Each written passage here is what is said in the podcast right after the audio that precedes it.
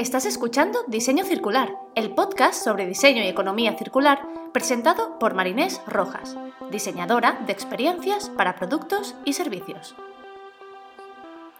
En este espacio, Marinés junta su pasión por la creación de negocios con su amor por el planeta y el hacer las cosas de otra manera.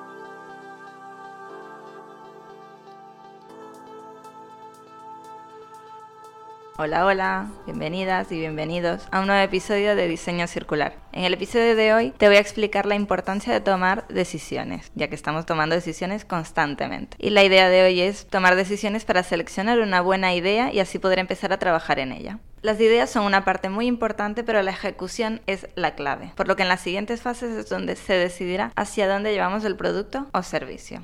Ok, pero ¿y esto de dónde salen las ideas? Si te estás preguntando esto, seguramente es porque todavía no has escuchado el episodio 18 del podcast donde explico cómo llevar a cabo una sesión de ideación. Si venimos de una fase de ideación, habrán salido muchas, muchas, muchas ideas. Porque el equipo, bueno, era multidisciplinar, se han venido arriba y han pensado de todo, han pensado un montón de ideas. Pero ahora bien, tienes ante ti muchas ideas sobre circularidad, pero ¿Cómo decides cuáles resultarán más beneficiosas para el negocio y para el sistema para el que estás diseñando? ¿Cuáles son más viables? ¿Cuáles tendrán mayor beneficio para el negocio, la sociedad y el medio ambiente?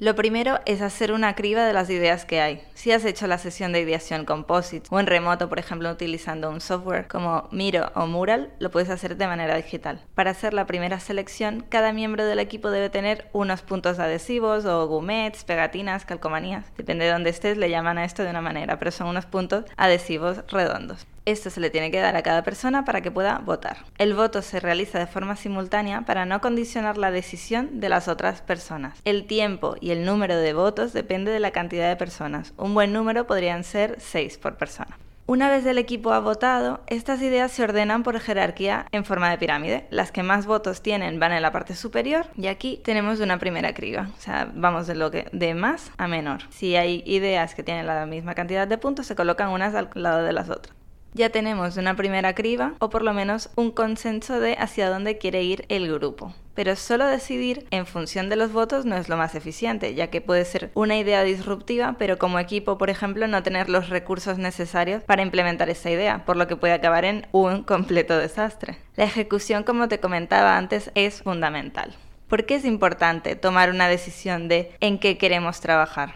Los puntos son claros, para marcar un objetivo y estrategia como equipo. Si vamos dando tumbos y no tenemos claro hacia dónde vamos, todos los esfuerzos y toda la energía se desperdiga, por lo que tener una decisión de hacia dónde queremos trabajar marca la diferencia. Para que estemos todos alineados y trabajando en lo mismo para priorizar bien cuáles son los pasos que hay que dar como equipo, quién trabaja en qué, cómo utilizamos los recursos de la mejor manera y, por supuesto aportar valor a los tres implicados que ya os he comentado en muchos episodios y que ya lo sé, soy un poco pesada, que es el triple impacto, sociedad, negocio y medio ambiente. Tener muchas ideas y hacerlas todas a la vez es un caos, es una pérdida de recursos además de ineficiente. Y como cuarto punto, para minimizar riesgos. Esto es muy importante sobre todo para pequeñas empresas que tienen unos budgets bastante definidos y entonces quieren poner lo mínimo para llevar la idea a la acción. No quiere decir que las grandes no corran riesgos, pero digamos que estos riesgos les afectan menos. Ahora sí, antes de pasar al ejercicio práctico de cómo tomar estas decisiones, me gustaría hacer un inciso, un inciso aquí un poco grande, y explicar bien qué son las decisiones, qué tipos hay, etcétera. ¿Qué es una decisión? Si nos vamos a la definición del diccionario, una decisión es una determinación definida adoptada en un asunto o es firmeza, seguridad o determinación con el que se hace una cosa.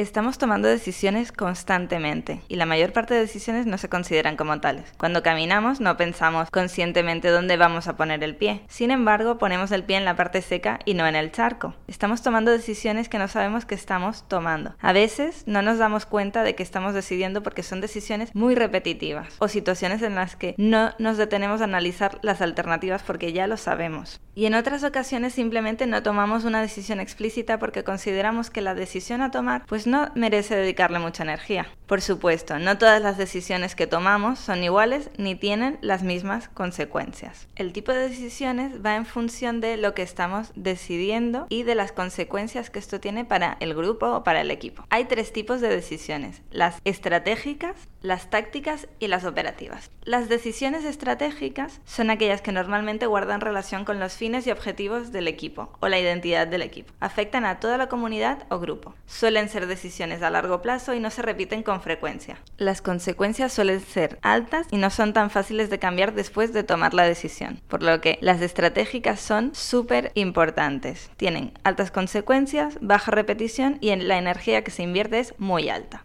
El otro tipo de decisión son las decisiones tácticas. Son decisiones que pueden ocurrir con mayor frecuencia y la información o experiencia previa suelen ayudar en el proceso de decisión real. Las consecuencias pueden minimizarse de alguna manera si la decisión no fue buena. En comparación con las estratégicas, las tácticas tienen consecuencias medias, la repetición es media y la energía invertida también es media. Y por último tenemos las decisiones operativas. Están más relacionadas con rutinas, procedimientos que ya son conocidos, no afectan a los objetivos, al menos no de forma aislada. Puede que muchas decisiones operativas sí afecten a una parte más esencial de un equipo y tienen que ver más con la vida diaria del grupo. Es decir, las operativas tienen bajas consecuencias, alta repetición y la energía invertida también es baja. Cuando tomamos decisiones, por lo general se trata de tomar decisiones que impliquen las mejores consecuencias y el menor uso de energía invertida. Dentro de las decisiones existen dos categorías, las formales y las no formales. Las formales son todas aquellas que generalmente entendemos por decisiones. Hablamos de decisiones formales cuando el grupo es consciente colectivamente del proceso de toma de decisión. Este tipo de decisiones suelen seguir un patrón explícito que debe crearse y esto es lo que llamamos el proceso de toma de decisión. En un equipo, el patrón explícito suele seguir el modelo racional para tomar una decisión, definir la situación, reunir información, establecer criterios, considerar todas las alternativas, evaluar la mejor alternativa, decidir, aplicar la decisión y evaluar las consecuencias. Es como un patrón muy marcado, es algo muy explícito.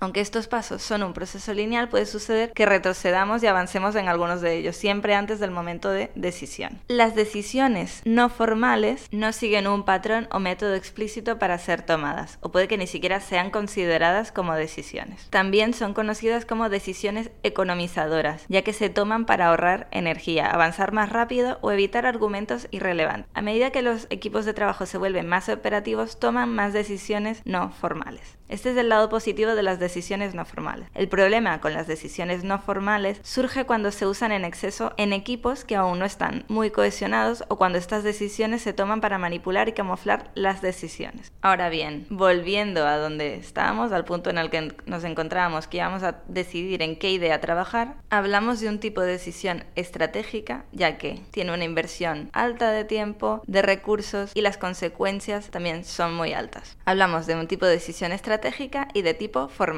ya que vamos a ser conscientes como equipo de que vamos a tomar una decisión. Ahora bien, ¿cómo decidimos en qué idea trabajar? Después de realizar la votación, ya no tienes tantas ideas encima de la mesa. Puede que has pasado de, no sé, 60, 70 ideas y ahora tengas entre 5 y 10 ideas para decidir. Para empezar el ejercicio, busca tu lienzo o canvas de modelo de negocio circular que ya realizaste anteriormente. Si esto te suena raro y no sabes de qué te hablo, en plan marinés, pero ahora, ¿con qué me está saliendo? Te recomiendo que escuches el episodio número 8 en el que te explico cómo realizar un modelo de negocio circular paso a paso. Es importante tener delante nuestro este modelo de negocio para así tomar mejores decisiones. Para cada idea, hazte la pregunta si se ajusta al menos a una de las prioridades de innovación. Por ejemplo, ¿es viable? ¿Aborda los objetivos comerciales estratégicos a largo plazo? ¿Es deseable? ¿Proporciona valor para los usuarios finales o crea un nuevo mercado para otros usuarios de sus materiales o productos? ¿Es factible? ¿Existe una tecnología que mejore el producto? Ahora, evalúa cada idea contra los principios de la economía circular. ¿Cumple con todos o con la mayoría de los principios? ¿Cuáles deben ser abordados?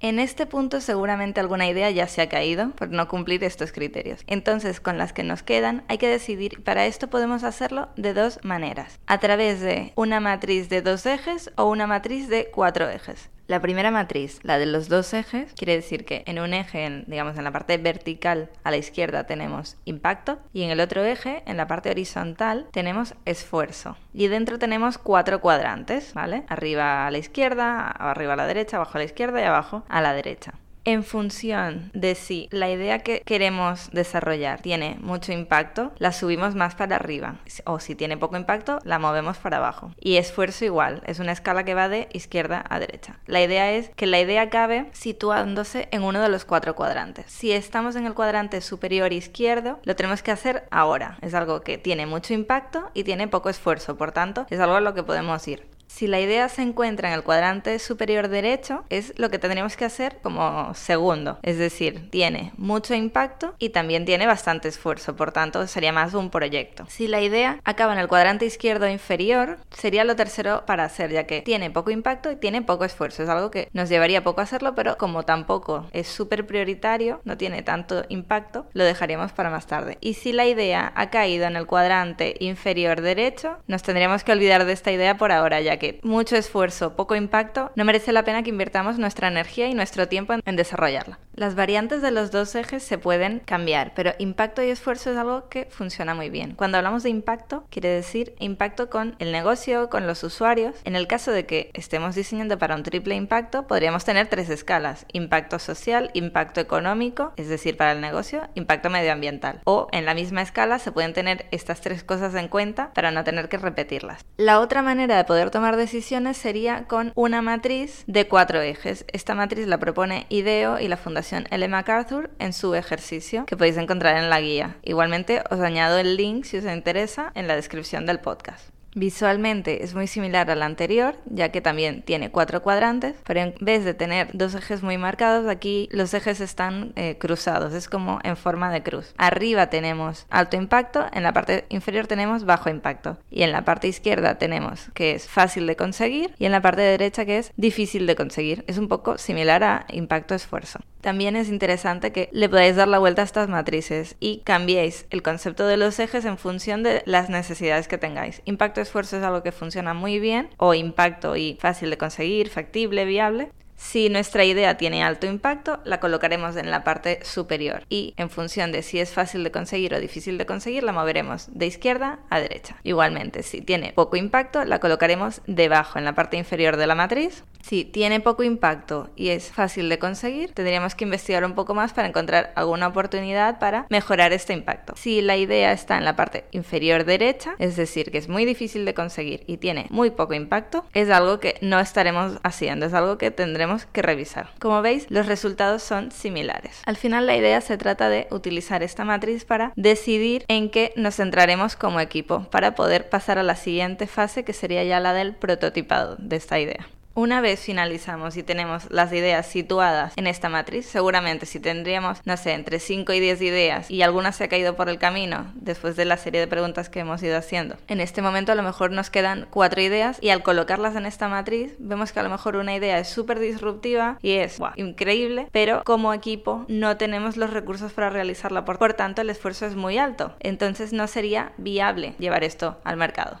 Ahora viendo cuál es la idea más viable y que se adapta a la serie de requerimientos que buscamos, vamos a redactar un plan de acción. Para esto cogemos la idea seleccionada y entre todos los miembros del equipo marcamos una serie de pasos a seguir. No tiene que ser perfecto. ¿Vale? Por ejemplo, nuestra idea que ha salido la más viable, con más impacto y con menos esfuerzo, es hacer una campaña de concienciación divulgativa sobre las 7 Rs de la economía circular, ¿vale? Me lo ¿Cómo podemos llevar esto a cabo? Una serie de pasos. Decidir el mensaje a comunicar, decidir las imágenes o vídeo que acompañan la comunicación, seleccionar los canales para llevar a cabo esta comunicación, seleccionar de nuestra lista de suscritos a quién enviaremos esta comunicación, enviar campaña, ¿vale? No se trata de tenerlo todo, pero tener una serie de pautas hacia dónde nos vamos a encaminar. La idea es tener al final de la sesión o de la reunión un objetivo claro y una serie de pasos para empezar el prototipado de la idea y así poder validarla. No se trata de tener tenerlo todo súper claro y definido, pero sí consensuado y decidido con un objetivo común. Muchas veces salimos de las reuniones peor de lo que hemos entrado, sin las cosas claras, sin decisiones, y esta es una manera que os recomiendo 100% para tomar decisiones y así comprometernos a probar algo.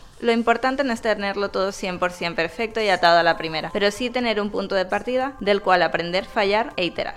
Y hasta aquí el episodio de hoy. Si tienes dudas sobre la metodología, cómo son las matrices, quieres compartir algún ejemplo conmigo, con la comunidad, quieres hablar conmigo para una posible colaboración, un workshop, hacer una charla en tu organización o simplemente pasar a saludar, no dudes en escribirme a hola.marinesrojas.com por LinkedIn o por Instagram arroba marinesrf. Si quieres saber más información de cómo he llegado hasta aquí, quién soy y qué puedes hacer tú, accede a www.marinesrojas.com. Y si te ha gustado, no olvides suscribirte y valorar el episodio. Tu feedback es bienvenido y me ayuda muchísimo a seguir aprendiendo, crecer y ofrecerte el mejor contenido. Recuerda, si la vida es circular, ¿por qué todavía pensamos de manera lineal? Nos vemos el próximo viernes. Un abrazo.